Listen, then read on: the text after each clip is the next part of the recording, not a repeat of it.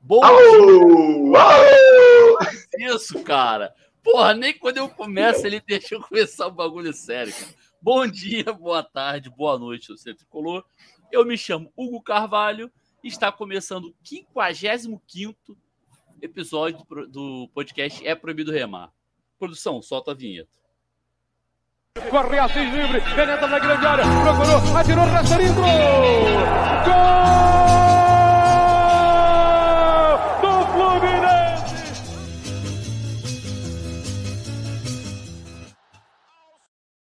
O bom é que eu surpreendi meu xará agora, eu me vinguei, porque eu não falei dos estudos online Carlos Castilho, nem falei a data e nem horário. Segunda-feira, 8 horas da noite.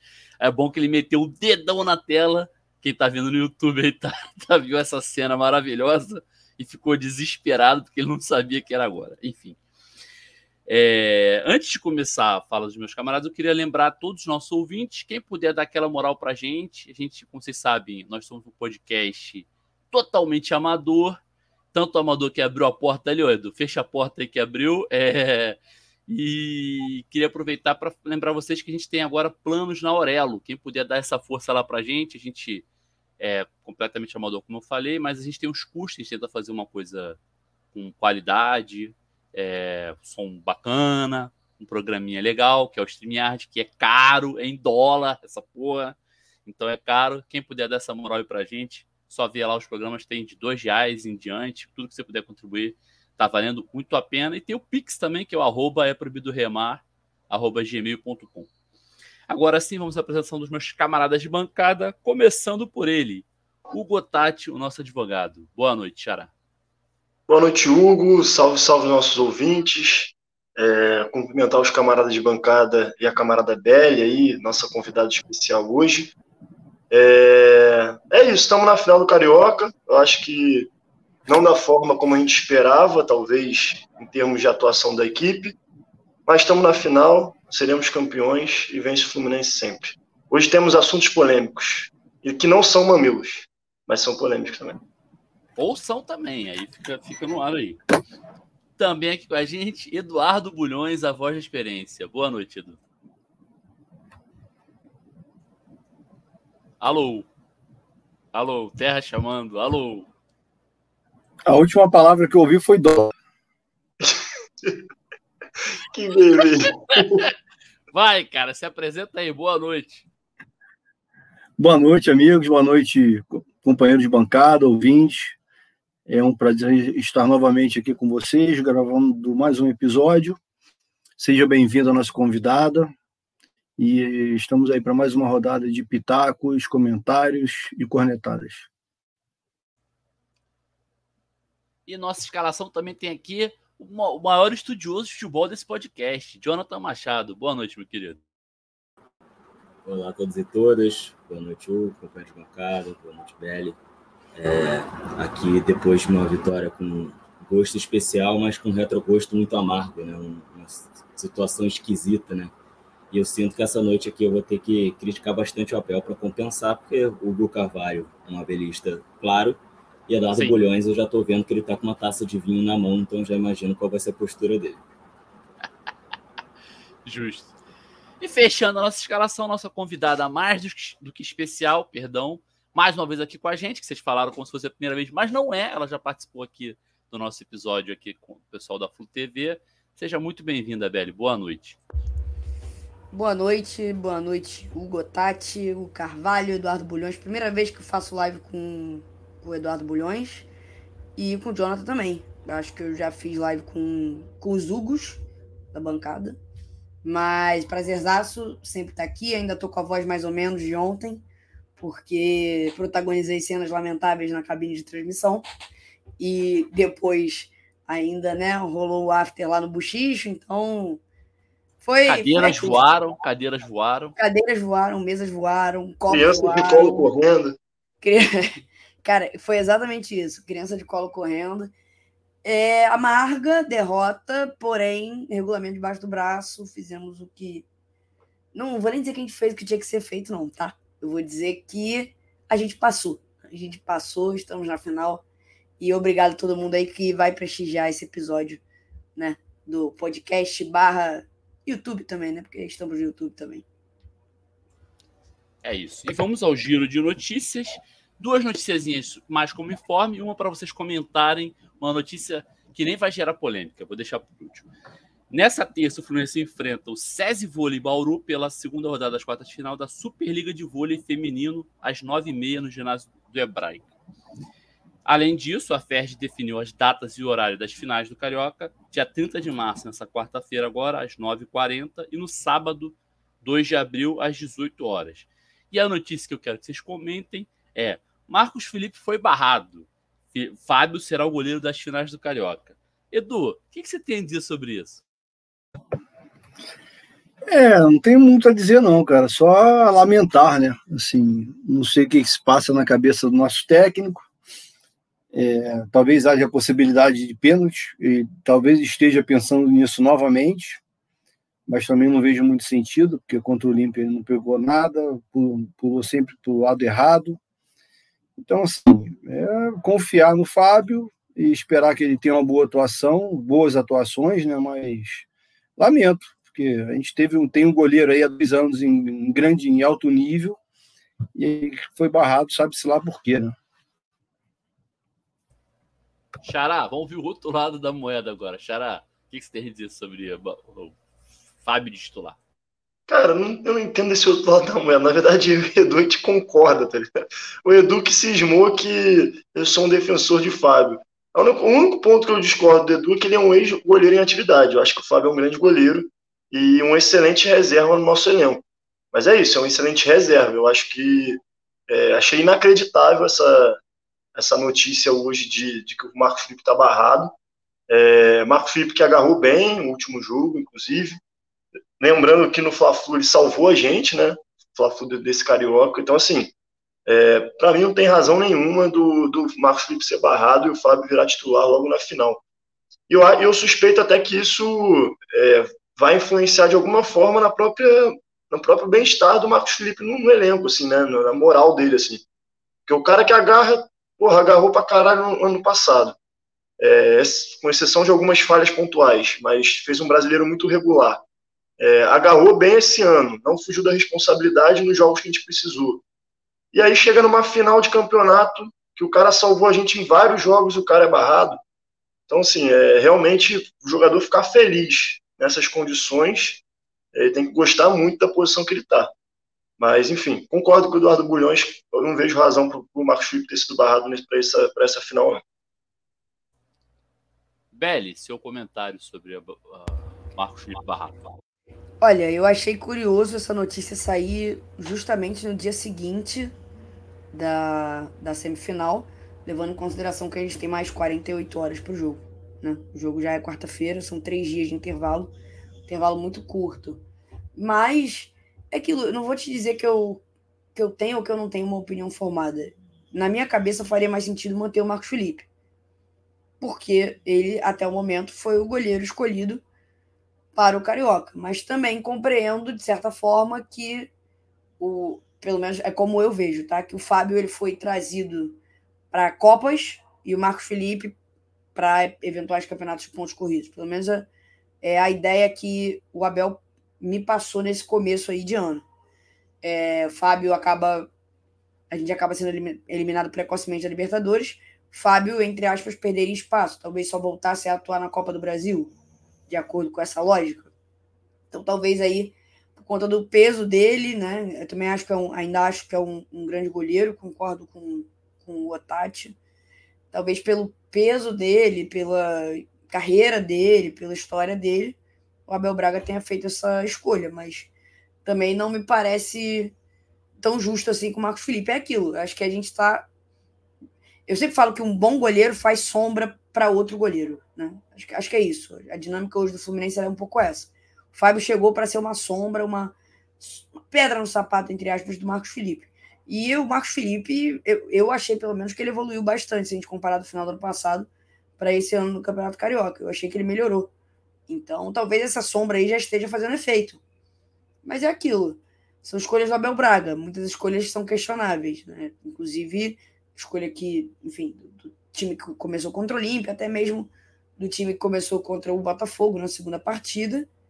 E ele vem com mais uma escolha aí é, para mudar um pouco o cenário do time do Fluminense. É aquilo, é um goleiro por outro. Não vai ter uma variação tática tão grande, mas não vai ter variação tática nenhuma. Né? Vai ser muito pouca, porque um joga melhor com o pé, o outro nem tanto. Mas escolhas de Mr. Abel Braga. Né? Não tenho muito como desenvolver. Eu entendi, mas eu não concordo. Se pudesse resumir, é isso. Boa. Jonathan. Só para eu saber, qual que joga melhor com o pé? ó, o veneno, eu acho, o veneno. Eu acho que é o Marcos Felipe. Eu acho que é o Marcos Felipe. Hein, Ben? Eu acho que. Opa, tá me ouvindo? Tá, tá, estamos sim. Ele que tá ele atrasado lá. Ah, tá. Obrigado. Eu acho que é o Marcos Felipe. Eu, eu acho que o Fábio ele não tem a habilidade de jogar com o pé, em compensação com a mão, ele tem outras habilidades que o Marcos Felipe não tem tão desenvolvidas. Jonah. É, eu, eu também prefiro o Marcos Felipe, apesar de ter. Era defensável, né? O, o, o gol que a gente tomou, né? A questão de sair com o pé, acho que o Marcos Felipe ele, ele tem uma saída longa melhor com o pé, mas o, o, o Fábio ele tenta algumas saídas pelos laterais por cima e tal, só que é aquele negócio, né? Aquele goleiro que arrisca um pouco mais com o pé e às vezes faz a besteira que ele fez. Né? É, o que eu queria adicionar também é que, segundo reportagem hoje do Globoesporte.com, segundo uma entrevista do Abel lá no início, para ele, quem decide quem é escalado é o André Carvalho, preparador de goleiros. Né? Claro, passa por ele, né? mas eu não. Me preocupa um pouco essa, essa parada de jogo decisivo, não conto com você, né? Meio que, meio que é, falando pro, pro cara que, olha, não conto com o seu psicológico, na hora H eu vou botar outro cara, né? É, eu acho esquisito, assim, questão de gestão de elenco, questão com o Marcos Felipe, eu acho esquisito. Mas também tem que justificar a contratação do Fábio, né? Isso aí é uma coisa que é, é. Para mim, não deveria nem ter vindo, mas foi até demanda da torcida. Não dá nem para falar que a torcida discorda, né? Mas, enfim, eu, eu, eu acho muito esquisito essa troca. Tomara que o Fábio agarre. Também não acho que ele é um ex-goleiro em atividade. Acho que ele, ele tem sua qualidade. Mas, particularmente, prefiro o Marcos Felipe.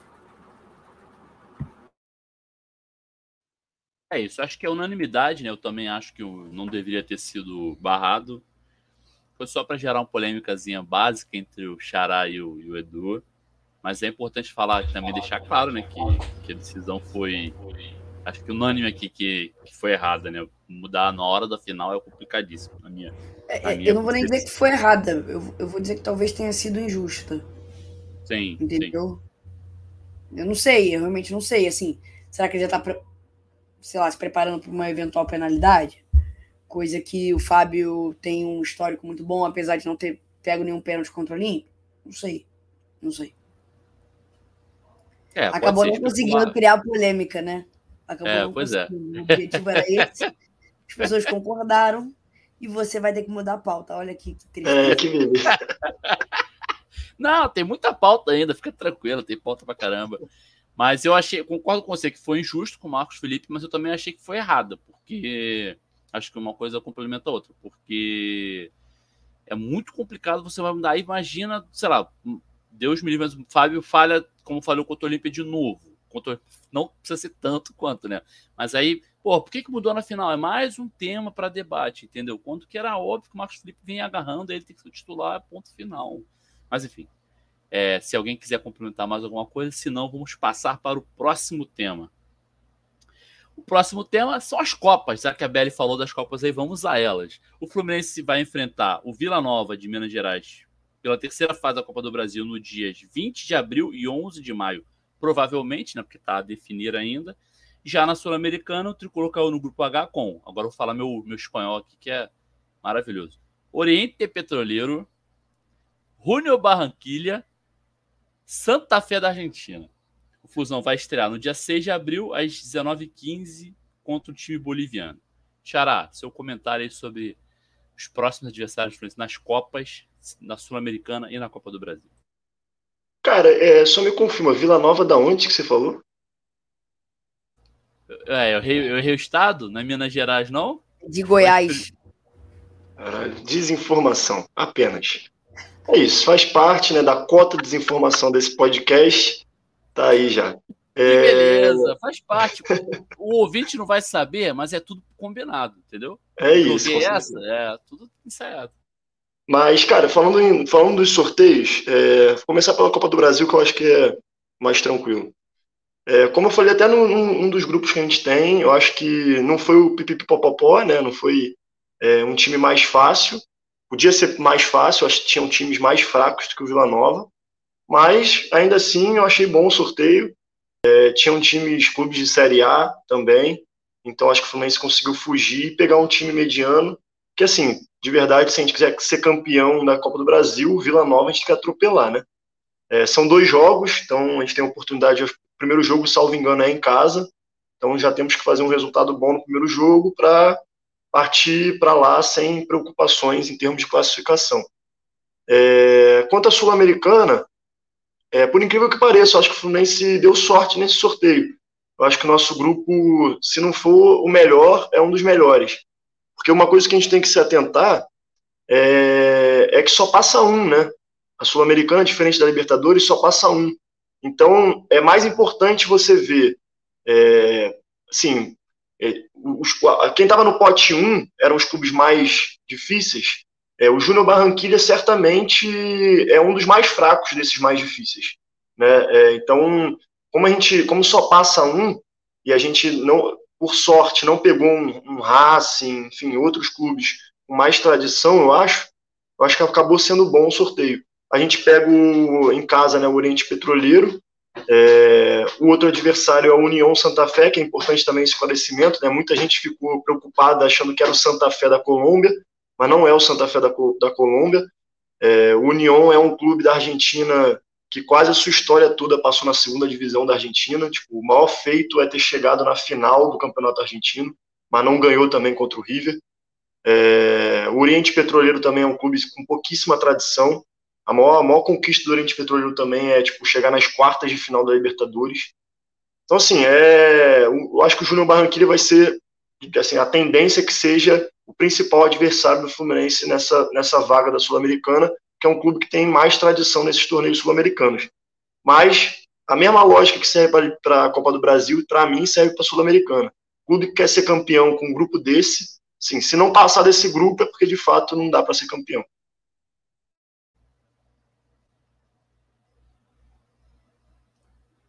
E nosso, nosso querido voz de experiência caiu. Vamos lá. Jonathan, seus comentários aí sobre as Copas.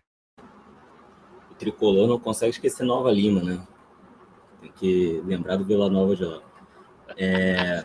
Peço perdão pelo vacilo, mas eu acertei o, o da, da Sul-Americana. O Xará falou que era da Argentina, mas eu falei também que era da Argentina, não errei não. É, começando pelo Vila Nova, que tem vários ex-jogadores nossos, né? Pablo Diego, Diogo, uma galera lá. É, também achei um, um, adversário ok. Se não me engano, existe amizade entre as torcidas, entre organizados do Fluminense e organizados do Vila Nova. Uma coisa interessante de pontuar também. De resto, complete, com, contemplei o que o Tati falou. É, e sobre a Sul-Americana, eu quando olhei assim, eu pensei, pô, praticamente o mesmo grupo do, da Libertadores, aí depois que vi que, que era outro Santa Fé, e não Santa Fé, e não Santa Fé também na verdade, me parece mais um problema na Sul-Americana dois países do que dos times, né? Viagem para Bolívia, viagem para Colômbia e o Santa Fé, time argentino sempre, sempre a gente sempre é, é uma incógnita, sempre acaba atrapalhando, né? Eu tenho também um pouquinho um pouco de medo quanto a isso. Santa Fé também não, não, tem muita tradição, acabou de assistir o rival é, ser campeão argentino um, dois anos atrás, sei lá. Mas Inclusive, eu abri aqui para dar uma olhada. Passaram nos pênaltis na Copa Argentina contra um time, sei lá, de qual divisão, então também não, não vem tão bem das pernas. E, cara, Sul-Americana, no formato atual, é uma competição ótima para quebrar a equipe, para formar crise, né? Porque qualquer tropeço ali, você cai fora, né? Eu, eu acho, acho muito ruim esse, esse esquema de grupo, quatro times só passam acho muito lamentável, né? Mas, enfim, o grupo é acessível, um dos melhores que a gente poderia pegar e vamos, vamos ver se a gente consegue passar por cima com tranquilidade. E só completando, o Tati falou do Vila Nova, que são duas partidas, a gente pode abrir o resultado é, na primeira partida para ficar mais tranquilo na segunda. eu diria que a gente pode abrir vantagem na primeira partida para jogar completamente recuado no segundo e passar aperto, né? Que essa é a tendência.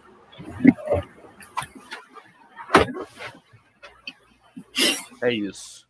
Belly, seus comentários aí. Caralho, o, o Xará tem, tem muito desse não, delay, cara, né? Ele tem mesmo. Ele tem uns dois segundos de delay. Cara. Todo mundo percebe, cara. Tipo assim, tá acaba a fala, você fica lá processando.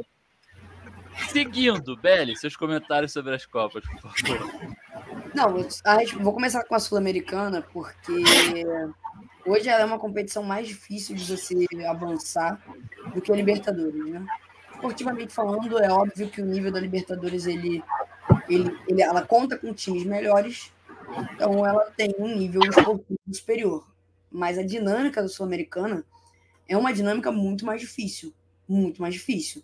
Só passa um, vai chegar nas oitavas, vai corre risco de vir algum eliminado da Liberta, corre risco não, né? Vem algum eliminado da Liberta. Então, assim, e além disso, tem a questão da, da trajetória. Quem já está na Sul-Americana chegou ali né, desde o começo. Sabia em dezembro que ia jogar Sul-Americana. O caso do Fluminense, não. Até três semanas atrás a gente estava tá na Libertadores e agora a gente não está mais. Então, eu acho que o time entra muito mais pressionado, porque ele não vem de um mérito esportivo, ele vem de um demérito. Enquanto que os outros times, principalmente os brasileiros, né, eles vêm das conquistas que tiveram, né, da conquista da posição no Campeonato Brasileiro do ano passado. Isso é uma questão que, para mim, ela, assim, isso gera uma pressão muito maior. Não vou dizer se ela é maléfica ou se ela é benéfica, mas ela tem que ser tratada com muito cuidado, muito cuidado. Principalmente dentro, dentro né, ali, vestiário, jogadores, técnico, comissão, porque a torcida, obviamente, está impaciente. Eu não julgo isso, sou torcedora. E, pô, que se eu disser que eu já superei a eliminação da, da Libertadores, eu vou mentir aqui para todo mundo que vai assistir a gente. Não superei, ainda está doendo, mas a gente tem que virar a página na marra. Não, não tem outra escolha. É a Sul-Americana, é a Sul-Americana. E a gente tem que terminar em primeiro do grupo. Porque um time que monta, né, um, um elenco montado para disputar fases finais da Libertadores, a que a gente espera desse elenco é, no mínimo, que ele avance para a eliminatória do Sul-Americano. No mínimo. No mínimo. Então, achei que dentre os grupos possíveis, dentre, dentre as combinações de grupo né, viáveis ali, eu não achei um grupo ruim. A questão da logística, concordo com o Jonathan, acho que vai, vai pegar um pouco, porque vai para Bolívia, volta, vai para sei lá onde, volta. E outra coisa também que a gente joga os dois últimos jogos fora de casa. Né? Isso já está definido. Então, o Fluminense tem que encaminhar aí os quatro primeiros jogos numa sequência muito positiva, né? Garantir o 100% em casa e ir para fora confiante, com força, propondo jogo, tendo uma, uma, um esquema tático ali que favoreça o melhor de cada jogador e numa maratona. É trocar a roda do carro com o carro andando, né? Porque já vai ter já já viram na esquina Campeonato Brasileiro, Copa do Brasil mais, um pouquinho mais para frente. Então, cara, é nessa hora que a gente vai ver se ter montado um elenco em vez de ter montado um time vai ter o efeito que a gente espera, né? Dizer, a gente vai continuar tendo esse debate de ah, o Fábio é para Copa, o Marcos Felipe é para Campeonato de Pontos Corridos. Ou então, até a discussão que a gente teve na, no, na primeira fase né, do Carioca, na Taça Guanabara. Ah, a gente tem um time para Libertadores e outro time para Carioca, e está funcionando bem dessa forma. Então, é, essas são as minhas considerações a respeito da Sul-Americana. Mais difícil que a Libertadores, porém o Fluminense entra muito mais pressionado. Muito mais pressionado, até, na minha opinião, do que se tivesse na fase de grupo da Liberta. Tá? E com relação à Copa do Brasil, concordo quando o Hugo fala que alguns adversários eram mais fáceis. Mas o Fluminense não está muito na posição de escolher adversário. Se quer ganhar, se quer copar, se quer receber um Pix aí de 60 milhões, brother, tem que correr atrás. E repito, o elenco nessas horas vai fazer diferença. O Fluminense vai jogar concomitantemente três competições difíceis. O brasileiro tem a questão de ser por pontos corridos, né? A gente consegue equilibrar um pouco mais o elenco, mas Sul-Americano e Copa do Brasil é. Meu irmão, passo, principalmente a Copa do Brasil, né? Ganhou, tem que ganhar, tem que ganhar. E a Sul-Americana a gente vai precisar ganhar, ainda que seja fase de grupo, porque só o primeiro passa. Então o melhor passa. Então a gente tem que ser o melhor na fase de grupo da Sul-Americana, nas eliminatórias da Copa do Brasil e não deixar a pereca cair no brasileiro. Estamos equilibrando o prato. Os pratos estão rodando. E, e, a situação hoje é essa. Se o Fluminense estivesse na fase de grupo da Libertadores, não seria. Eu acho que eu não estaria tão preocupada. Porque, como só um classifica no, na fase de grupo da Sul-Americana, a nossa obrigação é classificar. Hoje a obrigação do Fluminense é classificar, é ser o melhor do grupo. É isso, mais um delay, o cara vai adorar, porque minha internet está travando. Beleza, né? Fazer o quê? Fica o meme. É... Edu, seus comentários aí sobre a. Vai, vai conseguir, Edu, seus comentários sobre as Copas. Não, primeiro eu ouvi o, Carvalho falar em Vila Nova de, de Minas, né? E eu tinha certeza que era de Goiás, então já comecei bem, agora eu queria tirar essa dúvida. Aí fiquei procurando aqui na internet, eu falo Vila Nova, Vila Nova, Vila Nova, fala de onde é. Mas, enfim, poderiam ter adversários melhores né, na Copa do Brasil, mas tá de ótimo tamanho, né? Sendo de, do Piauí, do Amazonas, de Minas ou de Goiás, o Vila Nova tá de bom tamanho, assim, a gente tem, tem que passar, né? Porque é um adversário é impressão minha ou o Edu caiu na hora que a gente fez o esclarecimento? Eu não ouvi. Não ouviu o quê, cara? Tu não ouviu o que eu falei agora ou tu ouviu qual é o Vila Nova? Ah, não, é o Vila Nova de Goiás. É o de Goiás. Ah, ah o, Hugo, o Hugo falou errado, então. Surpreendentemente, eu falei errado. É raro, mas acontece muito. Não, então, é o de Goiás. Eu, eu, eu, desconfiava, né? Por isso que eu fiquei assim, mas tudo bem. É... então é isso, assim. Poderia ser a portuguesa do Rio, né? Que a gente poderia ir lá dar mais um passeio na Ilha do Governador. O Otati ia ficar com o coração dividido. Mas. Não, não ia ficar dividido, tá não. Ia torcer a portuguesa.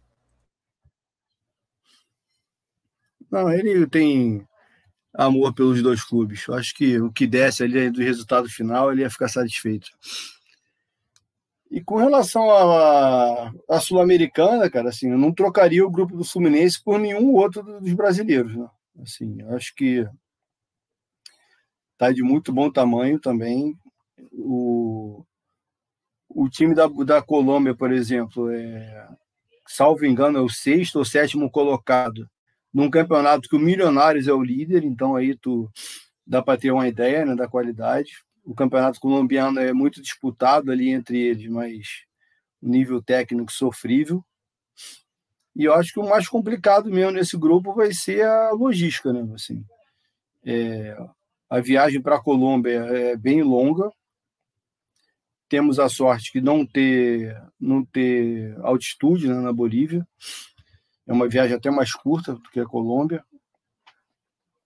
E o pior disso tudo é que assim, são esse calendário maluco do Brasil. Né? A gente vai estar disputando ali três competições ao mesmo tempo, com às vezes dois, três jogos na semana.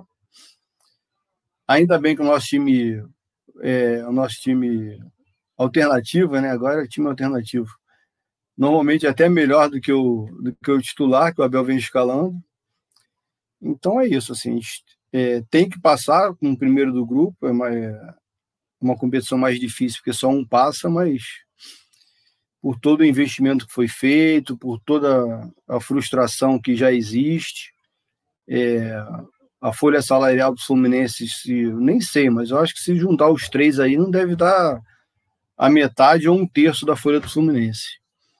Então é isso, com toda a pressão que a torcida tem que botar, com pressão, pressão no elenco, no técnico, na diretoria, a gente tem que passar pelo Vila Nova e tem que ser primeiro do grupo nesse grupo aí. E depois a gente, no mata-mata, com o Maracanã lotado, com a torcida já recuperando a confiança, a gente vai passando de fase. É, eu tô com a voz da experiência só complementar aí. Eu achei que vocês foram muito sutis em relação ao grupo. O grupo ficou dentro da realidade possível, ficou bom pra caraca. Pô, tem muito adversário no pote 1 e 2 que poderia ser muito pior, mil vezes pior do que os que a gente pegou. Achei concordo. Eu, eu, concordo. Eu acho que a grande questão aqui para mim vai ser mais logística do que qualquer outra coisa, entendeu? Porque são grandes distâncias. Não é moleza, entendeu? Por mais que, pô, o Oriente Petroleiro gente deu a sorte de pegar um time boliviano que não joga no altitude, né? Por exemplo, time argentino é sempre time argentino, rola sempre aquela catimba e tudo mais, mas poderia ter sido um Racing da vida, poderia ter sido um outro time com mais, mais peso, né? Por mais que o Santa Fé esteja em terceiro lugar, se eu não me engano, do Campeonato Argentino agora, né? Mas o campeonato não faz tanto tempo assim que tá rolando. E o Barranquilla a gente enfrentou no passado, né? Barranquilla a gente enfrentou no passado, a gente tem aí um histórico recente contra eles, que na minha cabeça vai ser o mais desafiador, até por conta da, da altitude aí, que a gente vai ter um, né, um pouquinho mais, mais alto, né, de todos eles aí é o mais alto. Então, mas poderia ter sido muito pior. Assim, eu tracei três, três cenários aqui. Acho que o único grupo que o, que o Fluminense estaria, seria mais fácil para o Fluminense seria o grupo A. Que agora eu já não lembro mais quem tá lá, mas eu acho que é o grupo A. É Montevideo Wonders.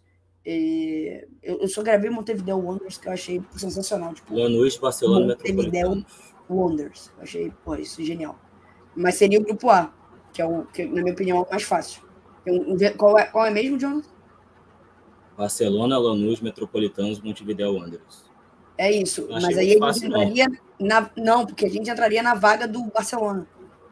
Que é, seria o pote 4. E aí... É, isso que eu ia falar. Se tivesse o Barcelona, ia ser baixo não, mais é pedreira. Isso, gente entraria na vaga do Barcelona, que é o pote 4. Entendeu? Então eu acho que seria a única maneira mais fácil, assim, mas dentro dos possíveis nomes, né, eu vendo a galera caindo aí, porra, em grupos com times de muito mais tradição, não achei, não achei ruim não. Agora, vamos ter que gastar aí sola de sapato nessa logística, porque vai cansar os jogadores, com certeza. É, por exemplo, só, só a título de exemplo aí, a é Barranquilha fica bem distante de Bogotá, né? Não tem voo direto para Barranquilha. Então, é, de fato, essa, essa questão da logística vai cansar. Acho que esse foi um. Se tem um fator que a gente pode botar como negativo, acho que é esse. Mas é isso também, assim, pontos positivos. A altitude, que é uma parada, um elemento que a gente tem sempre muito medo. Nenhum dos três jogos tem altitude, né? É, muita gente confundiu, porque o Oriente Petroleiro fica não sei o que de La Sierra. Então, tipo assim, é um bagulho que parece que é na serra, tá ligado? E aí a galera já fica escaldada. É, mas não, é tipo 400 metros. Então, é tudo sem altitude, eu acho que isso é um elemento favorável também. É, e, se, é, se o Mário, e se o Mário comentou que o bagulho de, já criticou né, o fretamento de voo, os gastos com fretamento de voo na Libertadores, que tem uma premiação bem superior, imagina agora na Sul-Americana. Vamos ver como vai ser feita essa logística. É, na verdade, assim, a única logística mais complicada é o jogo na Colômbia, na verdade, né? Porque para Santa Cruz de la Sierra tem voo direto, a Argentina é logo ali, e realmente da Colômbia é mais complicado, que é longe para caramba, e é, depois tem mais um trecho, salvo engano, de 500 quilômetros. Aí ia ser feito de ônibus ou mais um voo, né? Então o jogo da Colômbia é mais complicado mesmo. Só uma, uma curiosidade, esse grupo do Santos, é, que o Santos caiu é um mix de Copas Sul-Americanas de Fluminense, né? Que é Banfield, La Calheira e a Universidade Católica de Quito. Quando eu vi isso, já lembrei de três edições aí do Fluminense. É isso. É, vamos, todo mundo, estamos contemplados sobre as Copas? Acho que sim, né? Falamos bastante aí. Vamos falar então do momento do Fluminense. O Fluminense ontem perdeu para a filial do Crystal Palace no Brasil por 2 a 1 mas se classificou para a final do Carioca contra a dissidência remadora. Belly, seus comentários sobre a partida de ontem e sobre o próximo aniversário. Cara, eu tô com a voz ainda mais ou menos, né? Acho que foi.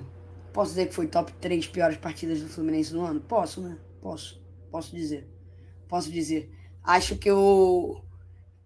Assim, pra, na minha opinião, na minha, na minha cabeça, a escalação ela já começa. A escalação do time já começa a controvérsia.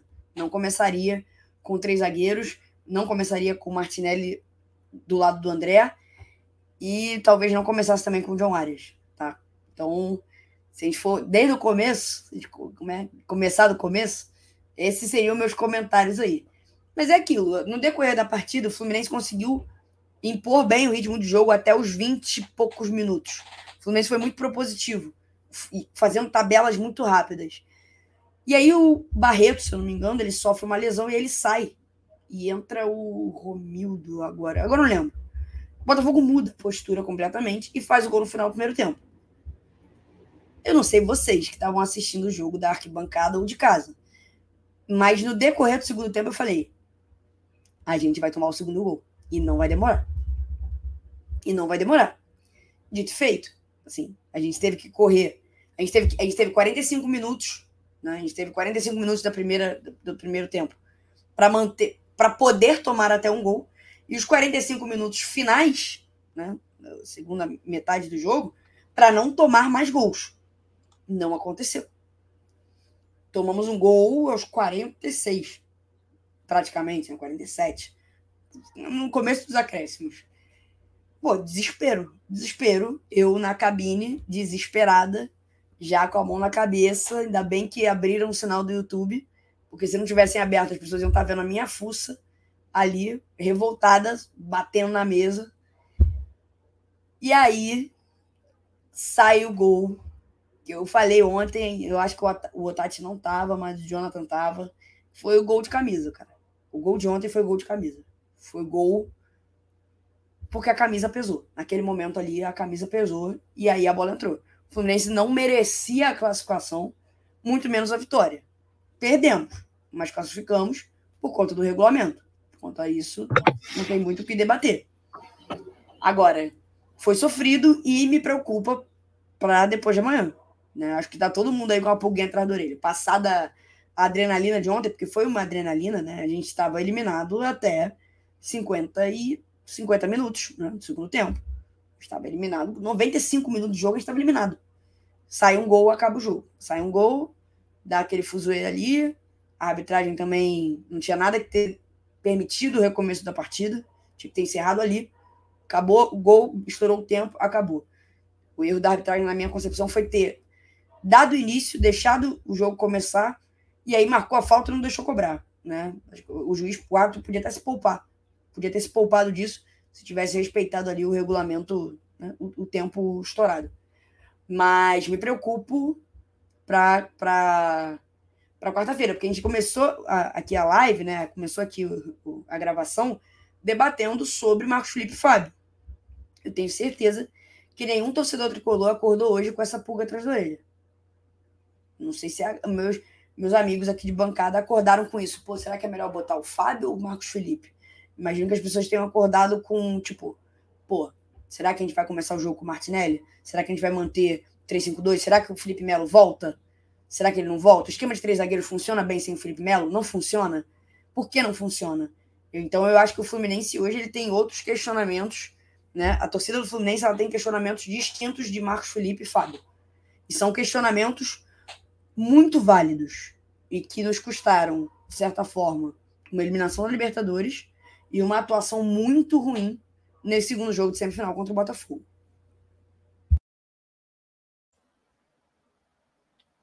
Jonathan, seus comentários sobre a partida de ontem e sobre o próximo adversário também. Primeiramente, pela configuração ali do final da partida, é uma partida que vai ficar na, na história do clássico, na história do, do campeonato. Né? Foi foi uma parada assim, eu, eu, não lembrava como é que era comemorar um gol da forma que foi. Não foi só um gol no finalzinho, né? Foi um gol no finalzinho logo depois da gente tomar o gol da eliminação, né? Aquilo aí foi, foi incrível. Eu tenho certeza que minha voz eu perdi naqueles poucos minutos ali de comemoração, né? É... Enfim, de resto, a partida horrorosa, né? Com algumas coisas a gente já, já era anunciado, né? Como a Velho falou, o segundo tempo a gente ficou o tempo todo percebendo que ia tomar um gol a qualquer momento.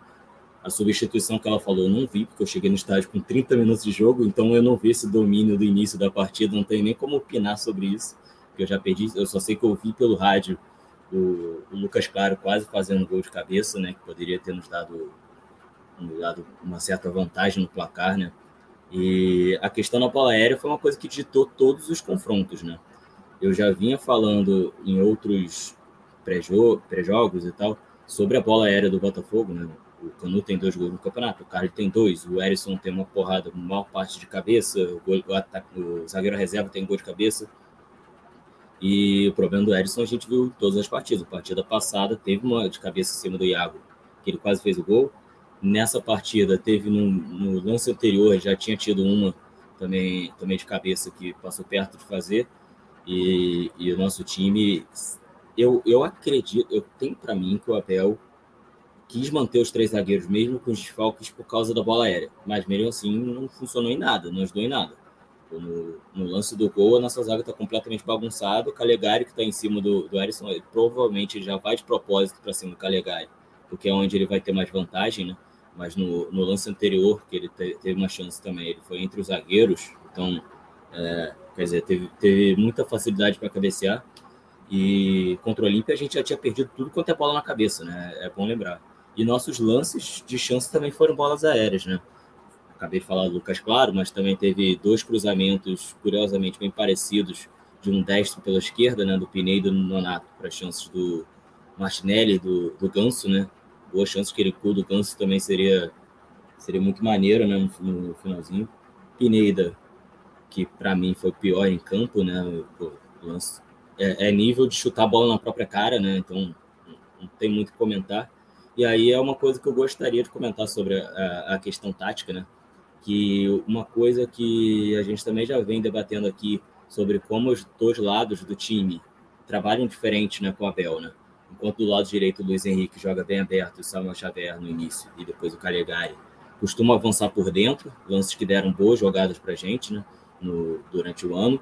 E pelo lado esquerdo, o William corta para o meio, geralmente para abrir o corredor passagem do Cristiano, com o time que entrou ontem, teve uma diferença fundamental aí, né? Porque o Pineiro ele não subia tanto, até por ser destro, ele costumava subir ali três quartos de cruzar, alguma coisa do tipo, às vezes nem subia, porque nem tem físico para ficar subindo e voltando como ala. É, e o nosso lado esquerdo ali morreu, porque o William jogava sozinho e o William de ponta sozinho não vai jogar que nem o Luiz Henrique. Então acho que, que esse foi o primeiro erro, né? Ele é, com três zagueiros jogar com o, o Pineda ali, para mim não existe, para mim não faz muito sentido. E, e, o outro problema também é que o time do Abel joga muito com a saída de bola. Isso aí é, todo mundo vem comentando. O, tem a, até a contra o Milionários, né? Foram dois, dois gols nossos que saíram com a saída de bola do Nino, saída mais longa. E a gente perde dois zagueiros bons nisso, o Felipe Melo e o Nino, né? O Lucas Claro até que não é ruim nesse fundamento, mas o Manuel é, é bem mais fraco, né? E o David Braz, que é bom nessa saída de bola, estava do lado mais fraco do Fluminense, né? Que era o lado que contava com o, com o Pineiro. Então, eu acho que foram muitos fatores aí que acabaram afetando. Para mim, o Abel demonstrou que não soube adaptar o time aos desfalques que teve, não só os desfalques, mas as mudanças, né? Porque o Cristiano não era desfalque era opção, opção técnica dele, né? é, não soube adaptar a, a, outras mudanças dele mesmo. A saída do Iago pelo Martinelli foi justificada com base nas entradas do Martinelli, mas depois que o Martinelli virou titular, ele não mostrou. Não sei se é questão individual dele ou se é questão de não ter se adaptado à dinâmica tática do time e tal, mas o Martinelli não mostrou que deve ser titular. O próprio Nonato mostra mais que ele e o Iago. Também não vou falar que o jogador é ruim por causa disso, porque se não entra no, no círculo vicioso da torcida de que o Iago é muito ruim, entra o Martinelli, não, o Martinelli é muito ruim, entra o Nonato, ano que vem vai ser o Wallace, que vai ser muito ruim, e assim por diante, né? Mas o, o Iago eu acho muito difícil deixar o cara fora do time. Tanto porque é o, mais, é o maior assistente do time, cobrança de escanteio do cara é sempre perigosa, e é um cara que você põe em campo você sabe que se for questão física você não vai precisar tirar ele. Então, é, é eu acho muito difícil ele ficar fora do time, né? E depois, a, talvez o Abel tenha pensado, pô, vou fazer mudança, vai dar certo que nem outra partida. Mas aí não entrou no lugar do Calegari, entrou no meio, foi um pouco diferente. O Ganso, é, eu, eu gosto de sair um pouquinho dessa parada comum, que muita gente fica falando de, ah, o time precisa de um meia. Tipo, não é uma parada assim, precisa de um meia. Pode jogar com três volantes, é, é, isso aí é diferente, porque hoje em dia a gente tem jogadores que conseguem criar de uma certa forma o Ganso está sendo útil para a equipe, mas se a torcida gritou time sem vergonha, eu acho que o único que poderia é, ser sugerido isso foi o Ganso, porque ele deu uns balãozinhos no meio campo que entregou a bola, que foi uma coisa irritante. Eu não acho que o time jogou de má vontade, não. Eu acho que até que os gritos contra o Abel foram muito mais justos do que os gritos de time sem vergonha. Eu acho que, inclusive, esses gritos, quando o time acaba de fazer o gol da classificação no finalzinho, eu acho que se eu sou jogador, eu já, já encaminho minha saída do, do time, sinceramente. Já, já estaria repensando minha continuidade no time depois disso. Mas. Pistola. Full pistola. É, porque eu acho que aqui os caras mais é o Abel. Eu, eu acho que a, a, torcida não sabe. Ficou um pouquinho na dúvida se criticava o Abel, se criticava o time. Eu vi muita gente justificando que o grito de time sem vergonha era para dar uma chacoalhada, para que os jogadores entender que era em relação à atuação, que era questão outro tipo de coisa, não sei o que. Mas, pô, aí você já está jogando interpretação pro, pro para quem está ouvindo, né? Pô, eu, sinceramente, se eu sou chamado de sem vergonha e depois de fazer um gol no finalzinho, eu não ia ficar muito feliz, não. E não ia ficar pensando que, ah, não, é insatisfação com o técnico, sei lá o quê. Eu ia ficar um pouquinho puto. Mas, enfim, isso é questão de interpretação pessoal. Mas, voltando, é, teve muita gente também que falou, ah, essa atuação ruim é porque o time está sentindo a eliminação do Sul-Americano, da Libertadores. A eliminação da Libertadores já veio com a atuação ruim, né? Então, para mim, é uma questão um pouco mais tática, não é muito do time que está sem confiança. A gente perdeu várias peças e, e, apesar de esse ano a gente poder falar que tem um elenco um pouco melhor, que dá para perder peças e continuar jogando, parece que o técnico não está conseguindo fazer o time jogar mesmo perdendo essas peças. Boa. Eduardo Bulhões, a voz da experiência. Tá cheio de vinho na mente. Manda bala aí, Edu.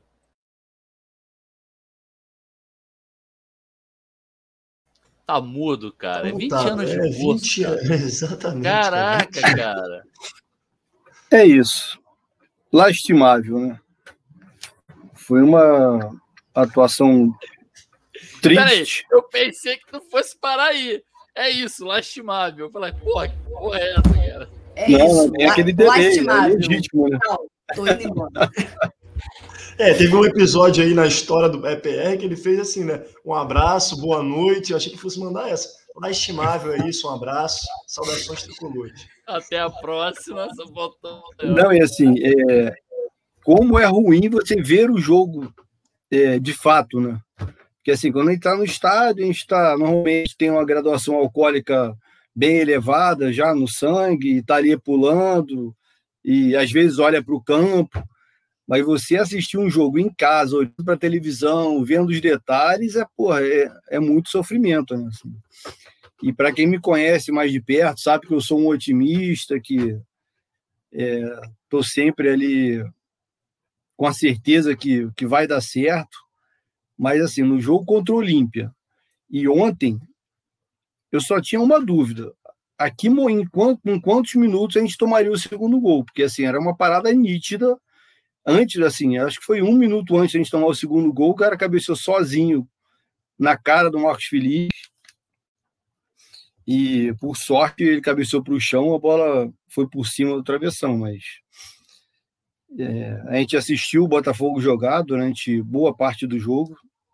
Eu até discordo um pouco da Belle, assim, depois eu até vou tentar rever, mas eu acho que em momento nenhum ela falou que a gente nos primeiros 20, 25 minutos conseguiu ter o controle do jogo ali.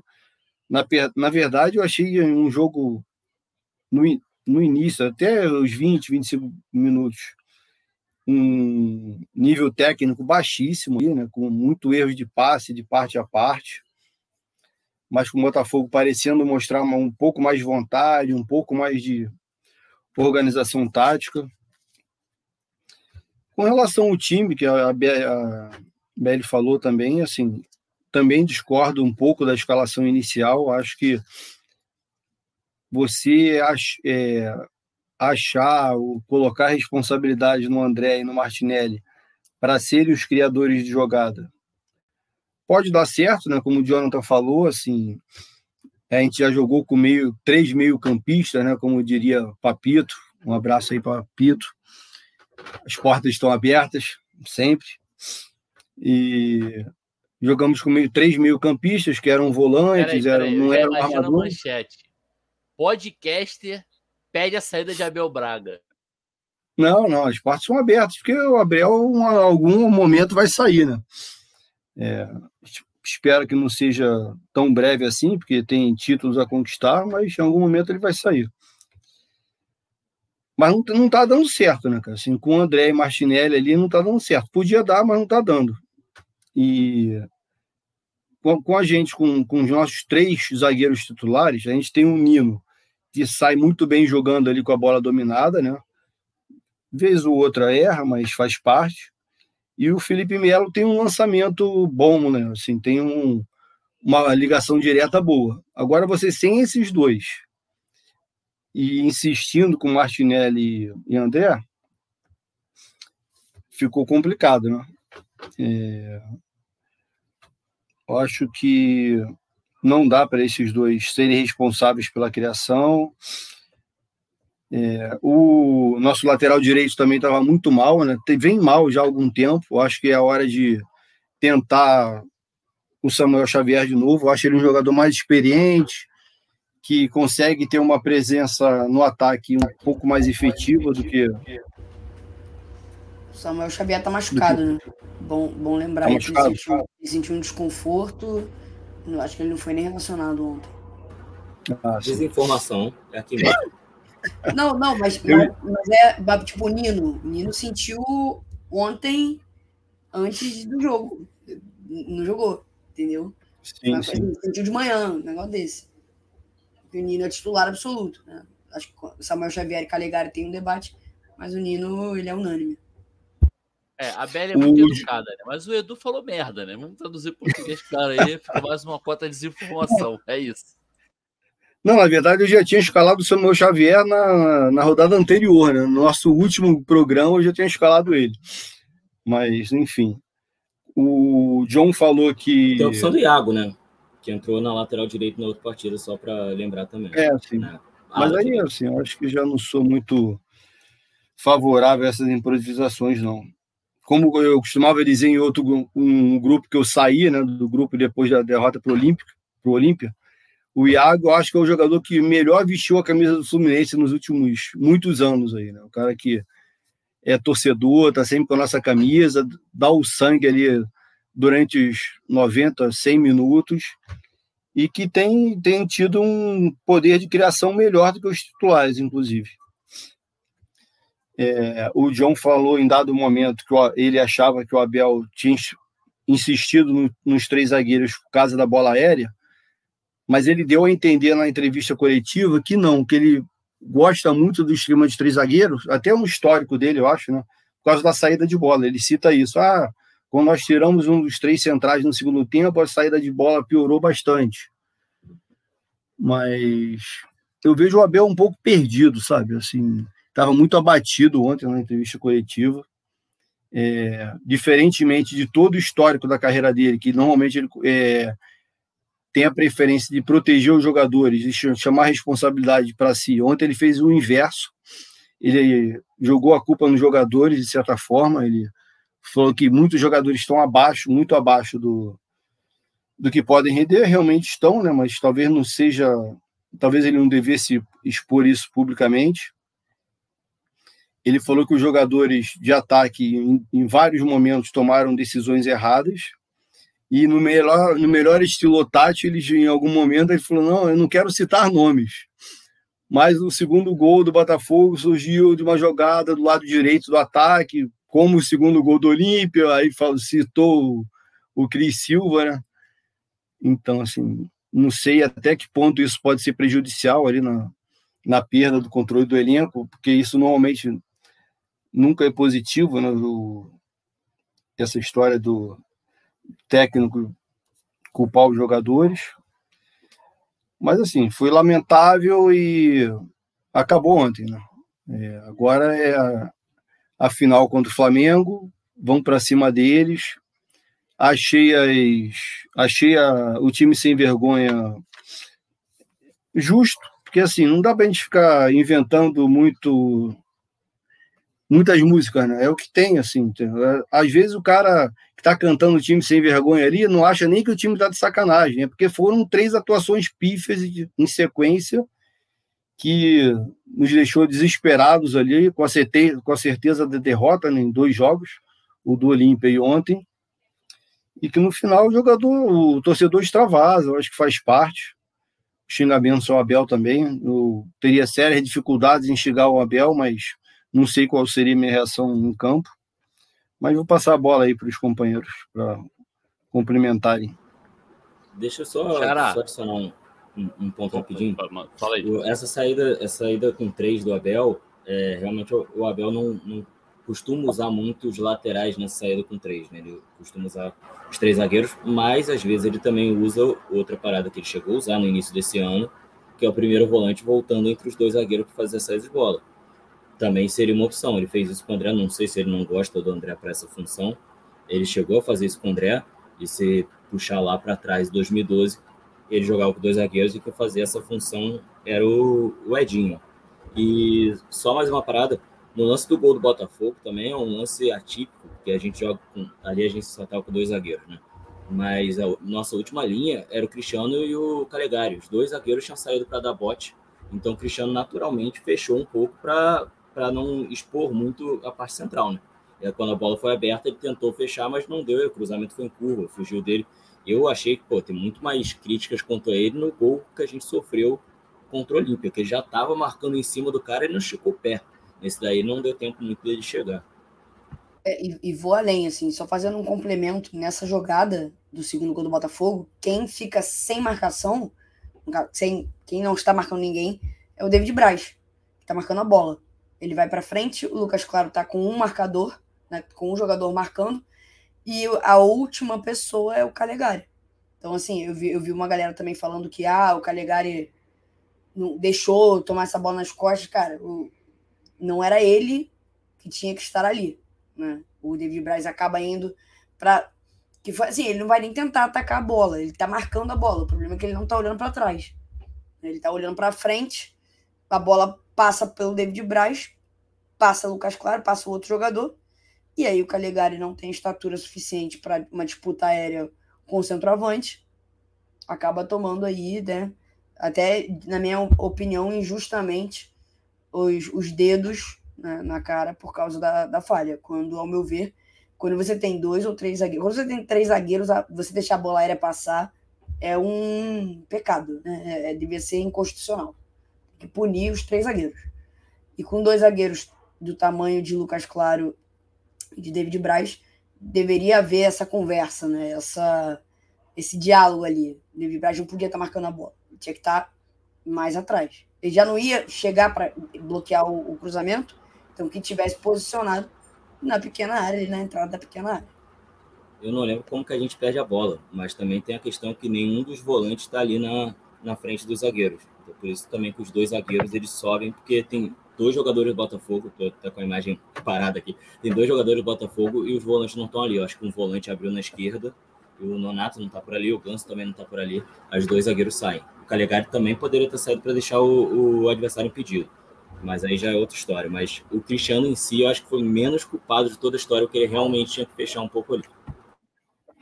Eu também não lembro como é que foi, a, como é que se iniciou a jogada do segundo gol do Botafogo, mas o Abel cita na entrevista, ele foi bem contundente assim contra os jogadores de ataque do Fluminense. Algumas vezes ele citou as tomadas erradas de decisão e especificamente no jogo, no, gol, no segundo gol do Botafogo, ele cita com bastante contundência isso. Ah, tomamos a decisão errada no ataque e isso gerou o restante da jogada, né? Xará, teve um bate-bola antes de você falar, manda a bala aí. Não, na verdade não tem muito nem que acrescentar, assim, eu concordo, contemplei com a fala da, da Belle, do Jonathan e do Edu, é, acho que é consenso entre a gente que não está dando certo. E, e, é muito bizarro assim para mim, porque parece que houve uma virada, coincidência ou não, mas parece que houve uma virada negativa de chave a partir do momento que brotou aquela aquela repercussão sobre a venda do Luiz Henrique, né? Porque até aquele momento ali, é, apesar de alguns problemas que a gente apontava na equipe, que eu acho que vem perdurando desde o início da temporada. Acho que a gente nunca é, chegou a, a, falar: olha, o Fluminense jogou assim, foi impecável. Acho que o Jonathan mesmo sempre aponta algum, algumas questões táticas, mas eu acho que naquele momento ali alguma coisa, eu não sei que aconteceu, porque desde então a gente viu só atuações desastrosas, né? É, o Olímpia e os dois jogos contra o, contra o Botafogo. E eu discordo muito do Abel, assim, quando o Abel fala na entrevista, por exemplo, é, que a gente teve uma boa atuação no primeiro jogo. Né? Assim, eu achei, achei o nosso jogo bem ruim no primeiro jogo, inclusive. Acho que a gente consegue uma oportunidade de fazer um gol, mas o, o Fluminense jogou bem mal e o Botafogo, inclusive, teve bem mais oportunidades que a gente. É, enfim, sim, é para lamentar mesmo. Me preocupa muito porque, ao mesmo tempo que a gente pede mudança, é isso, né? A gente tem 48 horas para uma decisão. Que tipo de grande mudança o Abel vai conseguir fazer também é, para essa final, né? Enfim, é um problema que ele vai ter que lidar. Eu acho que tem algumas coisas que são inadmissíveis de serem repetidas. Eu acho que o Pineda não tem condição de ser titular nesse esquema dele. É, para jogar como ala, eu acho o Pineda muito pesado, muito lento. Ele até tem visão de jogo, acho que ele tem uma visão de jogo boa. Ele até tem habilidade com o pé, é, mas assim, ele é muito pesado. O Cris Silva, quando entrou, deu outra dinâmica, ele se apresenta muito melhor, tem mais mobilidade. É, enfim, eu acho que o Iago não tem como ficar fora desse, desse time, que é o cara que é o pulmão da equipe, sempre destacou esse caráter dele de correria. Eu acho que vai ser fundamental ele voltar e ver se o Luiz Henrique. Eu não sei se o Luiz Henrique joga nessa, nessa final, mas seria uma peça também importante se ele voltasse no melhor estilo Luiz Henrique de ser, né? e que o Arias voltasse a ser aquele nosso elemento surpresa no segundo tempo. É, achei algumas modificações do Abel ruins nesse jogo contra o Botafogo agora. Achei que tirar o Arias e manter o William Bigode, por exemplo, foi ruim. É, achei, acho que o Arias teria muito mais apresentado que o Bigode, que até então, né, até, até hoje, na verdade, não demonstrou grande futebol. E é isso, sem muito mais acrescentar, acho que a bancada já falou muito bem sobre o jogo. Em relação à torcida, só para finalizar, é, eu tendo a concordar com o Jonathan, apesar de também achar que, que o xingamento ao Abel assim, é uma visão particular. Né? Até conversei com o Dian sobre isso. assim é, Não sou eu que vou dizer o que pode, o que não pode, o que está certo, o que está errado. Acho que, acho que é legítima a insatisfação da torcida, acho que é legítimo, são legítimos os xingamentos também, tanto ao Abel quanto ao time, é, pela, pelas atuações desastrosas, pelo que o Edu falou. Mas eu, eu, Hugo, particularmente acho que nesse momento, acho que é uma questão. A minha crítica é mais de momento e, e menos de mérito, né? Eu acho que a, a, crítica é legítima, mas acho que de momento é pouco estratégico a gente fazer isso às vésperas de uma decisão, considerando que, assim, é, chacoalhar a equipe, isso é muito mais no imaginário do torcedor do que de fato alguma mudança concreta.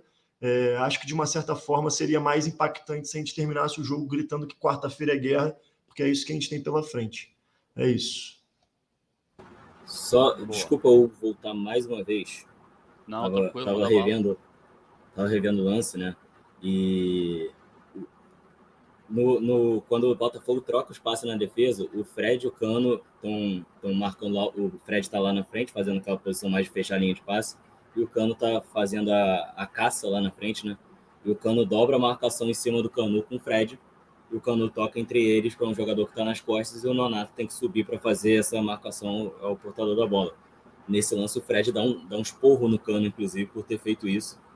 E, e o Iago também saiu na esquerda para fazer pressão, né? junto com o André. Então a gente tem os três volantes marcando lá em cima na esquerda, por isso abriu o buraco ali no meio. E o Ganso, que era outro jogador de meio, está marcando lá na, na, na ponta direita para quem acha que o Ganso não ajuda defensivamente, o Ganso estava inclusive dentro da área no lance do, do gol, marcando provavelmente o lateral esquerdo do Botafogo, já que Calegari, por causa dessa outra dinâmica que a gente falou, né, estava fechado no meio. E outra coisa, esse negócio de não gritar quarta-feira guerra, eu também achei muito bizarro. Para mim, surpreendeu, porque quando a torcida já estava gritando é, time sem vergonha, eu ainda estava no êxtase do gol da classificação. eu não tinha nem não tinha nem parado para esfriar, para pensar de novo na atuação ruim. Eu estava fazendo sinal para a bateria, fazendo sinal para o Conquim que estava mais lá em cima, para puxar. É... Não era nem quarta-feira guerra, é, era seremos campeões, porque independente de como tá, para mim tem que puxar seremos campeões. A gente está indo para uma final, né? E isso, isso me surpreendeu. Outra coisa que eu queria falar para finalizar, eu juro, da defesa, a gente jogou com defesa alta, a, se não me engano, a Belly comentou isso no, no. A gente jogou com a defesa alta, com Manuel, com, com um time um pouco mais lento. A gente tomou bola nas costas o tempo inteiro, né? Tava demorando, a gente tava demorando para sair um gol como saiu, porque já tinha tido anulado. Tava demorando para sair um gol dessa forma, com a nossa defesa tendo que correr para trás o tempo todo. Sim. É, e inclusive uma parada que a gente destacava muito sobre setor defensivo muito seguro, pô, aquele primeiro gol deles, por exemplo, foi assim, uma, uma coisa bizonha, né? A gente perdeu a bola lá no campo de ataque, os caras deram três, três toques na bola, já chegou no maluco lá que fez aquela, aquele baile na defesa do Fluminense. É, enfim, uma coisa que eu esqueci de comentar é, é, que eu acho que a minha sorte, Edu, foi exatamente ter ido para o minimarket 10 horas da manhã. Porque se para mim foi ruim, imagina para quem assistiu da televisão. Realmente deve ter vontade de socar a televisão. Né? Não, é, o sofrimento é, porra, é muito maior, né? Você assistindo o jogo e vendo aquela coisa lastimável, parte 2, é bem melhor você estar tá lá alcoolizado e às vezes olhando para o campo e cantando e xingando do que ah, olhando para a televisão e realmente vendo aquela coisa triste. E, e, aí passou numa terceira visão, né? Porque eu estava no mini marketing com o mini marketing com o Tati deu uma e meia mais ou menos, eu subi para fazer a transmissão. Primeira vez que eu fiz uma transmissão dentro da cabine do Maracanã. E até o momento eu não havia perdido nas transmissões que eu participei esse ano né, na, na Full TV. E, enfim, subi lá, conheci a cabine e tal, uma coisa meio. Né, fiquei meio deslumbrado. Falei, caraca, pô, loucura, né? Que passa um filme na cabeça. Mas no decorrer do jogo, eu passei os 15 primeiros minutos com uma câmera aqui me filmando. Eu era a primeira pessoa da bancada. Quando abri o sinal, eu dei uma relaxada, porque né, teve uma hora que eu falei, cara, a gente vai tomar gol em algum momento, então vou tentar não pensar muito nisso. Quando abri o sinal no YouTube, eu falei, pô, maravilha, não tem ninguém vendo as atrocidades que eu tô fazendo na, na bancada. Só que pro meu azar, pro meu azar, o narrador da Transamérica, que estava na frente da cabine, exatamente embaixo, ele estava se filmando narrando. Então, quando sai o gol do cano, eu apareço na filmagem dele, ali em cima, espancando o vidro da cabine. Qua, quase quase saiu na reportagem assim. É, é, equipe da FUTV destrói, vidro do Maracanã. Cara, comecei a socar o vidro. E assim, é automático. Quando sai esse tipo de lance, a gente desliga o microfone porque a gente comemora, a gente é torcedor, né? O, o Canedo, o Canedo não desligou dele, ele ligou, ele gritou gol junto com o Anderson, que é o narrador. E aí, quando o Anderson baixa um pouco para respirar, tem uma voz de fundo gritando: Porra! Nesse! Pá, pá, pá, pá! Caralho! Quem ouvir de ah, fone. Ah, muito bom. Muito quem bom. ouvir de fone vai prestar atenção. Tá lá no Instagram do Fluminense. Óbvio que só deram crédito pro Anderson, mas eu reconheci, tem a voz de uma mulher, a única mulher que tá comentando o jogo, ela, ela faz isso. Vocês ouvem lá. Sensacional. Eu ia falar outra parada, esqueci agora, cara. É, depois tu, deixa eu fazer meus dois, meus dois tostões aqui. O Edu falou, acho que o Jonathan, o Seberi falou isso também. É, a sensação é, foi a mesma que eu tive, cara. Assim, era só esperando tomar o segundo gol, porque assim, a apatia absurda do time. Inclusive, eu acho que tem a ver com a apatia mesmo, além da postura tática, né? Porque o cara lá, o, o cidadão lá que fez os dois gols do, do da filial do, do, é, Crystal Palace lá, é, esqueci o nome dele. Enfim, chutou a bandeira. Porra, faltou um faltou o Felipe Melo ali para alguém falar assim, pô, que porra é essa, cara? Chegar no cara junto, o cara não só fez uma vez, como fez de novo, e ninguém, sim, foi lá, tinha satisfação, o juiz também não tomou nenhuma atitude. É, e, e, sobre Mas, a hora do gol... Eu acho que, o, o, acho que foi o Edu que comentou que foi errado os jogadores não, não terem essa atitude, mas que bom que não tiveram, que não atrasou o reinício, poderia ter pegado é, a gente. Alguém, pô, cria uma confusão ali depois do segundo gol, acabou o jogo, né? É, pois é. Foi, foi uma coisa ruim que acabou sendo boa. É, eu ia comentar mais alguma outra coisa. Ah, momento gol. Se vocês soubessem o susto que eu dei na, Linda, na Helena, vocês iam ficar enojados, cara, na hora do gol. O berro que eu dei nela, coitada. Fiquei me sentindo mal pra caramba. Mas manda bala aí, Xará. É, cara, o que eu ia falar, é, essa parada da bandeira, só para opinar sobre isso, para mim é um absurdo, assim. Na regra, isso não ser um cartão amarelo, né? É cartão amarelo tu tirar a camisa para comemorar, é, mas o cara dá um, uma, um, chute na bandeirinha de um outro clube. É, não, e, e o, o importante, Xará, desculpa te cortar, é que no primeiro gol, podia ser assim, ah, no calor do momento ele estou a bandeirinha e não viu que tinha bandeira. Não, ele prepara, dá, se vê o é, lance do gol, ele prepara e vai e chuta de propósito, cara. Surreal. Prepara. Esse Eduardo Bulhões. Mas ele, enfim, pediu desculpas, parece, também nas redes sociais. Não cheguei a ver, não, mas era o que a galera comentou. O que eu ia falar, na verdade, é que estar no estádio também proporciona alguns momentos inusitados, né? E aí, já que a gente já falou mal pra caralho aqui da, do time também, do Abel, é, não sei se Jonathan e Belly chegaram a, a reparar isso. Acho que o Jonathan, assim, que ele estava pertinho de mim ali, e a gente chegou a ficar no desespero. Mas teve uma hora que o cara lá da comissão chamou alguém para substituição. E aí apontou assim, o Matheus Ferraz achou que fosse ele, né, cara? Aí o Matheus Ferraz sai correndo, e aí a torcida vai à loucura, no desespero. Não é possível que o Abel, na altura do campeonato, vai botar o Matheus Ferraz. E aí, porra, um desespero do caralho. Só que o Fred também ficou na dúvida se era ele. E aí o cara aponta, o cara da comissão aponta, não, não, ele faz, assim, ele faz um não com a, com a mão e aponta pro Fred. E aí a torcida vai à loucura, comemora, parece um gol, né? Tipo assim, bizarro. Ainda bem que o Matheus Ferraz não entrou no, no E aí você vê como é louco essa parada de assim, do técnico tá certo, de estar tá errado, da opinião da torcida com relação ao técnico, porque assim, naquele momento, o Fluminense era massacrado pelo Botafogo. O que que um jogador em franca decadência, é nosso nosso ídolo para alguns, maior da história, mas em franca decadência técnica e física poderia fazer naquele jogo? Ele não ia marcar ninguém e não ia jogar futebol, porque o time não estava jogando, a bola não ia chegar nele. Então, quando eu, o cara chamou o Fred, eu falei, caralho, que loucura, o Abel tá maluco, né? E, pô, e deu certo, de alguma forma deu certo, né? Então, assim, é, é, é muito difícil a gente prever essas paradas. O que a gente viu dizer... lá na cabine... Vai, vai lá, Rapidinho, velho. Deixa eu só te cortar que eu queria dizer que a gente está conversando com o fantasma. Para quem está vendo no é. YouTube, são, são os quatro seres humanos e um fantasma. Mas beleza. Segue aí, Belo. Não, é porque me informaram que quando a conexão está muito ruim, se você parar a câmera, tende a melhorar, né? Tô, tô tentando aqui. Porque... Faz sentido. Aulas, aulas. Faz sentido. Tá, tá jogando com o time que tem. SOS Computadores é. deu certo. Cara, é, quando, quando ele chama, né? Quando chamam a substituição, num primeiro momento, o Fred faz que vai. E aí depois rola o, Matheus Ferraz indo.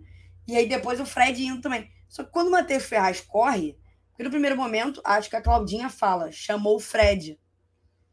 E aí o Matheus Ferraz corre.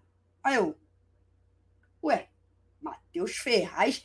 Eu fiquei olhando, tipo, qual é o intuito do Abel? Subir a zaga? Não, não, não, não fez sentido. Aí botar, um jovem, Fred... botar um jovem potencial em campo, né? Pô? vai que zumbar a zaga deles. E aí, quando veio o Fred, a, o que vem na minha cabeça é, cara, vai jogar por uma bola vadia na área, né? vai rezar para um escanteio, alguma coisa do tipo. E o Fred, mal ou bem, né? sabemos que não é o mesmo atacante de outrora, mas o Fred, mal ou bem, é uma pedrinha no sapato dos caras. Falei, cara, o Abel apelou, ele simplesmente apelou para João de Deus. Ele falou, brother, tô fudido. Vou apelar pro cara que é o ídolo da torcida que tá no clube ainda. Então, ele apelou para João de Deus e. É isso. E deu, e deu certo. Só adicionar também que, que a Velho fala do que o Fred primeiramente faz que vai. Nesse momento, pelo menos, eu não sei se foi a torcida em geral, mas pelo menos na minha volta, assim, muita gente estava criticando a entrada do Fred. Muita gente falou, pô, Fred, não sei o que, esse cara, não sei o que, não sei o que. Quando chamou o Ferraz, aí foi unânime, todo mundo ficou puto. Aí quando chamou o Fred de novo, a torcida comemorou. Aí não lembro quem que levantou, alívio, pô, o Abel né? Foi o alívio, né? O Abel fez Porra, isso de propósito para não criticar a entrada do Fred. Vou fingir que vou botar alguém pior e depois vem o Fred. É a história cara, do bode é... na sala, né? Caraca, eu ia falar exatamente isso, cara. É, pior que assim, a, gente, a galera que tava com a gente, bastante gente, inclusive, tava pedindo Caio Paulista né, nessa substituição do Fred. que seria alguém que daria também, enfim, é um cara que consegue voltar para marcar, um cara que é mais velocidade. O Fred é isso que a Belly falou, seria mais um cara mesmo para tentar uma bola, é, uma bola na área e também essa questão psicológica, porque a gente sabe que o Fred, mesmo com, sem bola no pé, é um cara que mexe né, com, com o adversário. É, existe uma questão folclórica também que a gente cria, isso é óbvio, mas isso é saudável mas ele tem ele tem essa, essa capacidade de mudar um jogo, influenciar na cabeça do, do zagueiro adversário também, que, que é evidente. E acabou sendo feliz, né? Mesmo sendo errado, acabou sendo feliz. É o que importa. É isso. E uma coisa que eu que queria para fechar, desculpa, cortei alguém aí? Não. Não. Então, para fechar, eu queria falar o seguinte: a Belly até comentou isso é, por alto. Gente, a falar de arbitragem numa bola do meio do campo é brincadeira. Em primeiro lugar, o jogo era para ter acabado depois do nosso gol. O nosso gol foi 51 e 40, 51 e 50. Era para não ter nem, volta, nem voltar mais o jogo. Agora, e aí os caras estão chorando. O cara expulsou o Fred, quer dizer, o Fluminense tem o reserva aí é, expulso, não vai poder jogar a primeira final. E os caras estão reclamando de uma falta no meio do campo pô, pelo amor de Deus, num jogo que já era para ter acabado. Então, assim, é muito choro mesmo. E o, e o tal bilionário inglês aí, né? Já tá se ambientando bem com o Botafogo, né? Já começou o chororô já, né? É, e o filho da puta tava comemorando já, se fudeu. Vai assistir a final na televisão. Na... Eu tirei um. Eu fiz uma análise hoje sobre a entrada do Fred né, no jogo e tudo mais. Botei lá no meu Twitter. Alguém quiser ver lá, só me procurar aqui. E um, um dos prints que eu tiro, né? Porque eu fiquei papo de uma hora e pouco, vendo, indo e voltando num trecho muito curto de vídeo, assim, sei lá, 10 minutos. Eu ia e voltava, ia e voltava e voltava. Um dos prints que eu tiro é o John Textor já mexendo no telefone assim. Tipo, suave, tá ligado? Acabou que eu nem postei. Não, vou postar isso, não. Vou, vou me ater ao, à análise do jogo em si. Mas já estava garantido, né? Já estava garantido. Isso que dá, assim, comemorante da hora também, né, gente? O jogo termina quando acaba. Não tem como, não tem como fugir disso. Não tem como fugir disso. E, e aí tô, tá, tá tendo uma grande mobilização aí, né, dos torcedores do Botafogo sobre, enfim, o, o equívoco da arbitragem ontem, assim, digamos. Eu, acho que a arbitragem tinha nem que ter começado, recomeçado o jogo. Era aquilo, bola na rede, acabou. Não tem o que fazer os dois minutos já tinham estourado. E o Fred não teria sido nem expulso. Para mim, o, o, recomeço do jogo que foi o grande erro. Né? E aí, quando ele recomeça e para, né, não, não permite que o Botafogo bata a falta, independentemente de ser no meio do campo, no, no ataque, na defesa, ele se embola, ele se enrola, ele vai contra o que ele acabou de falar. Não, vou deixar o jogo seguir né? Porque quando ele decide, o tempo tá estourado, ele bota a bola no centro do campo e, e segue a pelota, segue a pelota, vambora. Aí vai na primeira oportunidade para. É realmente controverso, no mínimo. No mínimo. Não, foi uma confusão do caramba. O cara viajou naquele lance ali, mas só que não era nem para ter ido aquele lance, é que você resumiu é bem. É isso, tinha que ter acabado É... Mas, é, mas, é, mas quando o Fred falou que o Carioca tinha que acabar lá atrás, pessoas fizeram um pouco caso, mas o cara fala isso há muitos anos. E agora tá todo mundo entoando novamente aquela clássica imagem que se você vê a foto, você escuta a voz do Fred falando, carioca, tem que acabar. Fizeram piada. Agora, mundo dá voltas. É isso. E vou passar para o Poptão rapidinho aqui, para a gente dar um Poptão rápido, mas antes de passar, eu só quero fazer um comentário. É, o bilionário falou que o Botafogo vai jogar com o time B, mas o Botafogo não tem nem o time A, pô. Que time B que o Botafogo vai jogar, gente? Pelo amor de Deus. É piada, né? Enfim. Deve ser o time do ano passado. E do ano que vem, time da Série B. Pô. Ah, Série B. Ah, sim. Time de Série B. Entendi. Agora faz sentido. Ah, é... é verdade. Agora faz sentido. É... Palpitão, Xará, começa aí, rapidinho. É, é engraçado, Palpitão. Não, vai ser rapidinho, não, porque eu quero falar um negócio curioso. A gente até falou na resenha. É... E tem tudo a ver com o Palpitão. Cara, a gente fica na dúvida, né? O que é melhor para o Fluminense ganhar esse jogo ou não ganhar esse jogo, ir para o segundo jogo com a responsabilidade de ganhar ou segurar o placar. Mó merda isso, né? Porque eu quero vencer sempre, mas deixa essa pulga atrás da orelha. Meu palpitão vai ser 3 a 0 Fluminense. Apenas. A gente vai acabar com o jogo, com a final no primeiro jogo. E vai viver quem estiver lá, né? Aqueles guerreiros de sempre. Quarta-feira, no horário maravilhoso, 9h40. Edu adorou, porque para quem trabalha no dia seguinte é uma maravilha. E a gente vai meter 3 a 0 e vai viver esse momento maravilhoso. Jonathan. Eu vou querer trabalhar no sindicato para poder ir jogo às 9h40 da noite.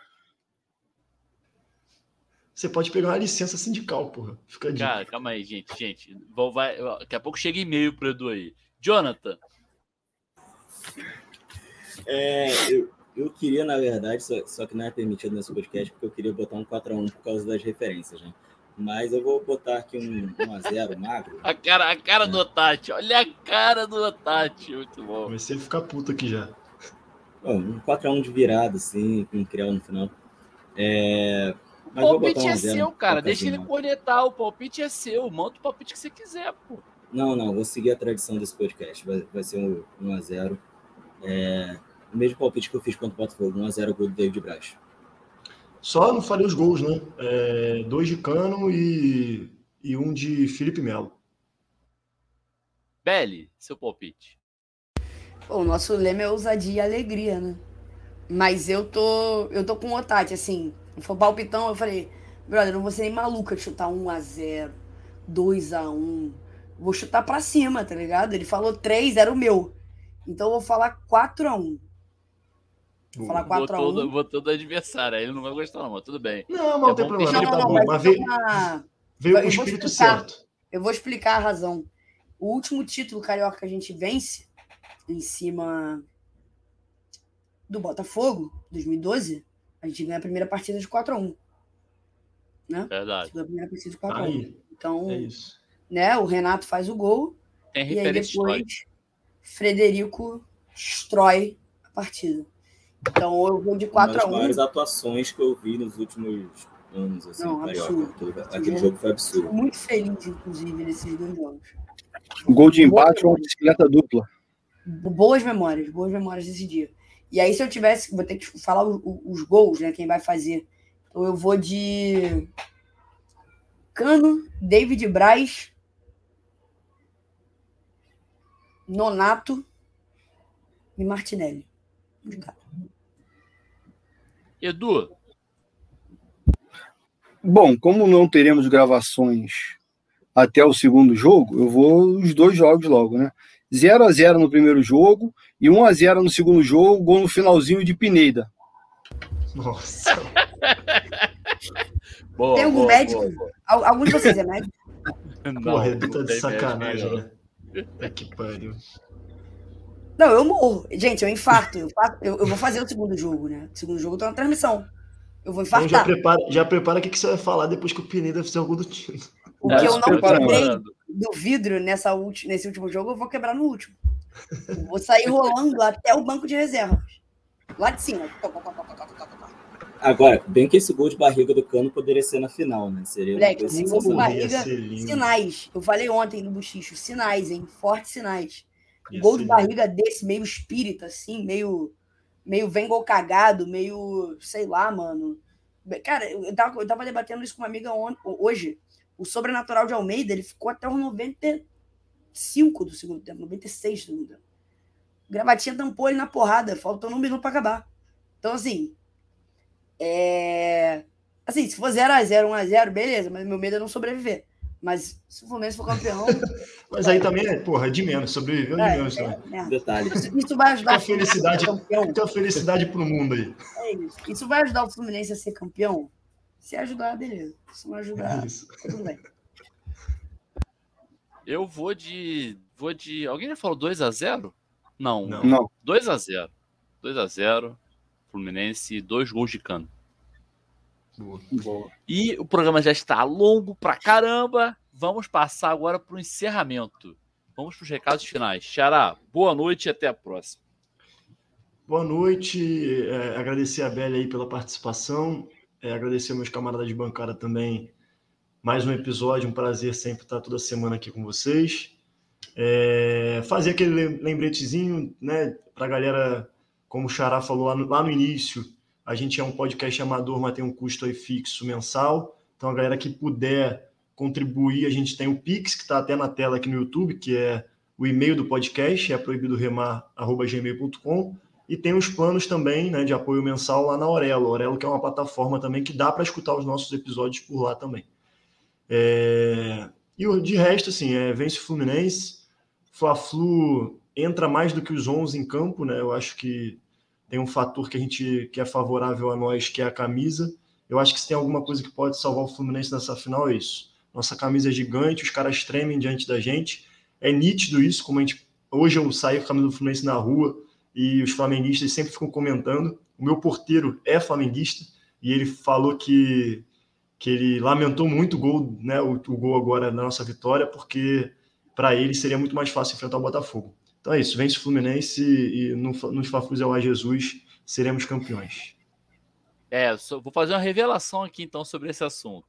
Quando estava 2 a 0 o Botafogo, minha esposa, quem é aqui do podcast sabe, que ela é remadora, ela falou: pô, beleza, assim fica legal. Eu falei, ah, o pessoal só fez Eu falei, ah, beleza, né? então você tá feliz, né? Aí quando saiu o gol, eu falei, é, agora vão ter que enfrentar a gente mesmo, não tem jeito.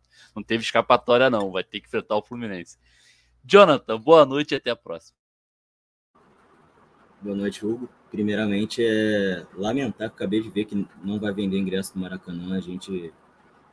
Essa final a gente divide o estádio com os caras e a gente tem burocracia para comprar ingresso é, já nem lembro mais o que, que é entrar em fila, né? Tal qual os maias, os astecas, esse negócio de comprar ingresso com essa burocracia. A gente está em 2022 e vai ter uma burocracia para comprar ingresso. É...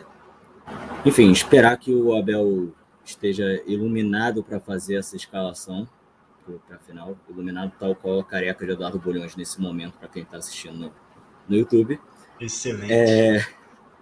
E, e terminar dando meu fora Bolsonaro, seja sócio, vamos é, votar, esse ano é votação dupla, né?